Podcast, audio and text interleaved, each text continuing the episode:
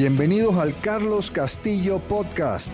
Mi nombre es Carlos Castillo y mi propósito es ayudarte a ti a mejorar tu liderazgo para que con esto puedas entregar resultados excepcionales en tu organización. Entonces en estos podcasts vamos a estar hablando de técnicas, de herramientas y de consejos que te permitan mejorar tu liderazgo y así entregar esos resultados excepcionales en tu organización. El quiet quitting la renuncia silenciosa. Otra vez nos ponen un nuevo término de moda para decir algo eh, que existe desde tiempos inmemoriales en las organizaciones. Antes se llamaba baja motivación, falta de motivación, después compromiso, después pasó a ser engagement y ahora se llama quiet quitting. Es exactamente lo mismo. ¿Qué quiere decir quiet quitting al final del día? Quiere decir que las personas, que los empleados, que los colaboradores están desmotivados, y que están eh, aplicando la ley del mínimo esfuerzo. Están haciendo lo mínimo posible para mantenerse en la organización, pero sin ningún, sin motivación, sin compromiso, sin engagement. Y ahora, como les digo, le pusieron el nombre del quiet quitting. Y es muy fácil, y eso hacen los jefes de horror, culpar a los empleados. Es que la gente, es que ya no quiere trabajar, es que no tienen ganas, es que los millennials, los centennials los que sean, empiezan a buscar las excusas para culparlos. Pues no es como siempre, es muy simple. Es una falta de liderazgo la que hace, la que genera ese quiet quitting, esa renuncia silenciosa. Ni más ni menos. Sumamente simple y de hecho fácil de resolver. Bueno, por supuesto tienes que, eh, que no es tan fácil desarrollar buenos líderes. Encontramos tristemente eh, que con frecuencia en las organizaciones tenemos personas en posición de liderazgo, pero que no tienen verdaderas habilidades de liderazgo.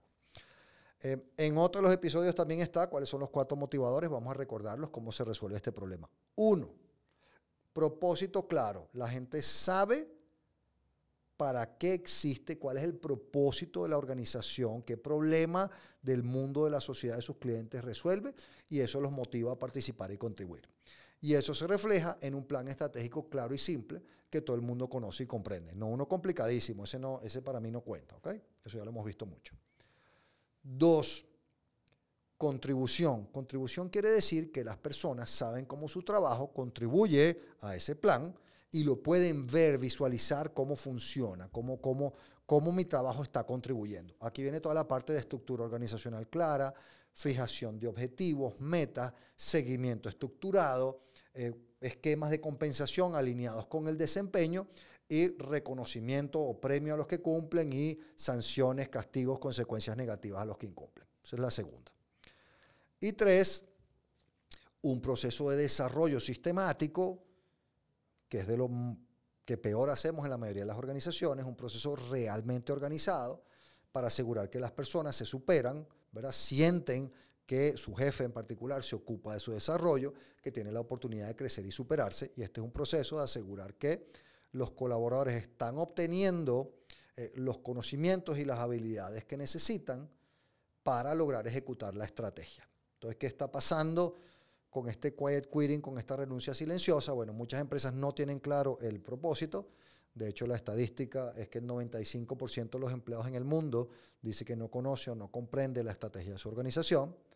Eh, después, Pocas tienen la ejecución porque la otra estadística es que el 85% de las empresas en el mundo dice que no logra ejecutar satisfactoriamente su estrategia por problemas internos, es decir, no es el gobierno, el COVID, la guerra Rusia-Ucrania, la inflación, la cadena de suministro, la economía ni la competencia, son problemas internos. Entonces, pocas empresas tienen eso, ¿verdad? Pero lo que ha pasado, sobre todo en el mundo post-pandemia, es que esta parte de contribución y de objetivos y de seguimiento es la parte que yo llamo de exigencia. Y a muchas personas el nivel de exigencia a las empresas se lo han subido dramáticamente. Entonces le despidieron a cinco personas, entonces ahora esta persona está haciendo el trabajo de cinco personas, no lo acompañaron con un aumento del sueldo adecuado eh, y por el otro lado tampoco lo prepararon y lo capacitaron. Entonces cuando está en un desbalance muy grande, la parte de contribución, ejecución, seguimiento, exigencia y la parte de habilidades, conocimientos y recursos, la gente inevitablemente se frustra. Y eso es lo que está pasando hoy en día. ¿Por qué? Por falta de líderes. Entonces, asegúrate esos tres pasos. Estrategia clara y simple, ejecución, exigencia ordenada y desarrollo adecuado y recursos adecuados y vas a ver cómo vas a tener colaboradores altamente motivados que te van a entregar esos famosos que yo llamo resultados excepcionales, resultados que sorprenden. Entonces, no se dejen llevar por el nuevo término, que es algo completamente nuevo y que no existía antes, es lo mismo de toda la vida, falta de motivación, bajo compromiso, bajo engagement, con un nuevo nombre.